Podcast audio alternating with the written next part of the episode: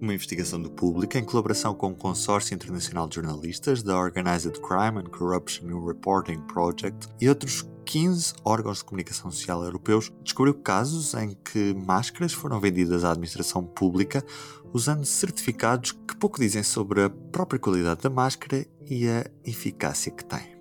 Neste P24 ouvimos o jornalista Rui Barros. Sabemos que aquelas que foram compradas, em teoria, chegaram efetivamente aos profissionais de saúde, não, não temos indicação do contrário. Dessas que chegaram a estes profissionais de saúde, nós detectamos que uh, eh, 232 instituições compraram estas máscaras agora em tempo de Covid. Para, para as 232 que eu falei, nós conseguimos obter 50, 50 destes tais certificados que, em teoria, atestam a qualidade do produto e percebemos, uma, uma maioria, é um documento que, que na realidade não, não, atesta, não atesta muito e que, não, e que não te permite dizer que aquela máscara é segura e que efetivamente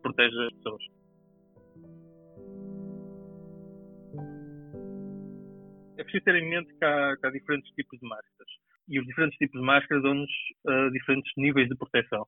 Temos as máscaras comunitárias, que são aquelas que todos os dias usamos quando temos que entrar numa loja, por exemplo. Temos as máscaras cirúrgicas, que são aquelas que alguns profissionais de saúde usam, ou alguns funcionários nas lojas, não é? São aquelas, aquelas verdes ou azuis, não é? Que oferecem um nível mais acrescido de, de proteção do que as comunitárias.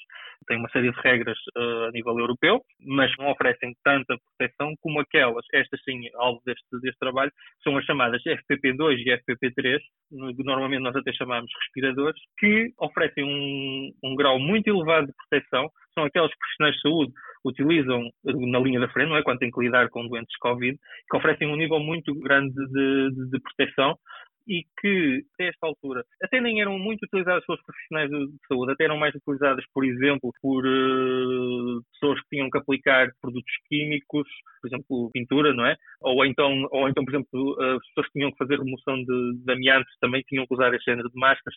E são os chamados equipamentos de proteção individual, ou seja, ao contrário de todas as outras, que eu já falei, que protegem o outro, evitam, por exemplo, que, que eu estiver de alguma forma infectado, não é? E espirre, e evitam que outra pessoa fique infectada. Neste caso, protege quem utiliza a máscara. E por isso é que são chamados equipamentos de proteção individual, à luz da, da legislação europeia. Estas, estas máscaras têm que ser muito, muito, muito, muito reguladas. O mínimo defeito pode colocar a vida em risco de quem a utiliza. E quem é que as comprou?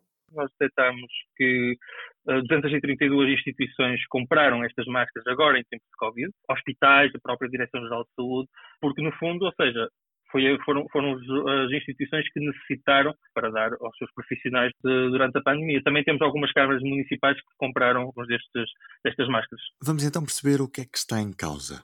Este foi um trabalho com um consórcio de jornalistas por toda a Europa e percebemos que antigamente para poder disponibilizar estes, estas máscaras, os tais respiradores, no mercado europeu, elas tinham que ser certificadas por uma coisa chamada organismos notificados. O que é que é um organismo notificado? É uma empresa que recebe, recebe a máscara e, e, e, no final avalia o processo, avalia como é que aquilo foi fabricado, tem relatórios de testes e no final diz, sim senhora, esta máscara está conforme as regras europeias e pode ser vendida dentro do mercado europeu. Quando este organismo notificado diz isto, a máscara passa a ter um, um símbolo C e E, que nós já vimos, já vimos em vários produtos, e tem quatro algarismos, que nos permite saber quem é que disse que aquela máscara estava boa ou não. Com a flexibilização das, eh, das regras europeias durante a, a, a pandemia, o que aconteceu foi que tivemos uh, várias empresas quiseram uh, exportar destas máscaras para, para a Europa e pagaram por aquilo que agora nós chamamos de um certificado voluntário, que na Gênesis é, é, um certificado, tem todo um ar oficial, tem a marcação CE lá, lá, lá, mas depois em letras pequenas diz atenção, é um certificado voluntário e todo o processo de marcação CE tem que ser feito pelo fabricante. Ou seja, é um documento, as pessoas estão a ser, muitas pessoas estão a ser enganadas por este documento porque pensam que é um documento oficial, não é? Que atribui a tal nível de segurança, não é? E que mostram que a máscara, que a máscara é segura. Mas há, há sérias dúvidas, não é? Sobre como não, como não, não passou aquele processo normal, não é? Que, que, deveria, que deveria passar. Há sérias dúvidas, não é? Sobre o que é que nos diz aquele, efetivamente aquele documento, eh, principalmente se soubermos que dos 66 eh, produtos que, que foram testados por, este consórcio com esta certificação da ECM, 10 falharam nos testes de, de, qualidade, pouco por toda a Europa, e portanto não deveria ter uma taxa tão elevada não é, de, de erro. E estas máscaras podem ter colocado em risco pessoas que as utilizaram? Nós nunca podemos dizer com certeza se aquelas máscaras não são seguras. O que não podemos dizer é que elas são seguras.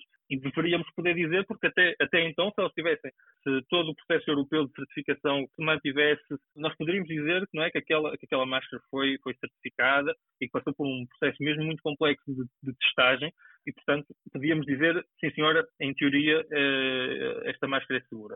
Neste momento não podemos dizer, ou seja, não podemos dizer que elas são que elas não conferem proteção, porque até é possível que sim. E a própria European Safety Federation reconhece isso na, na, neste, neste, trabalho, quando falamos com eles.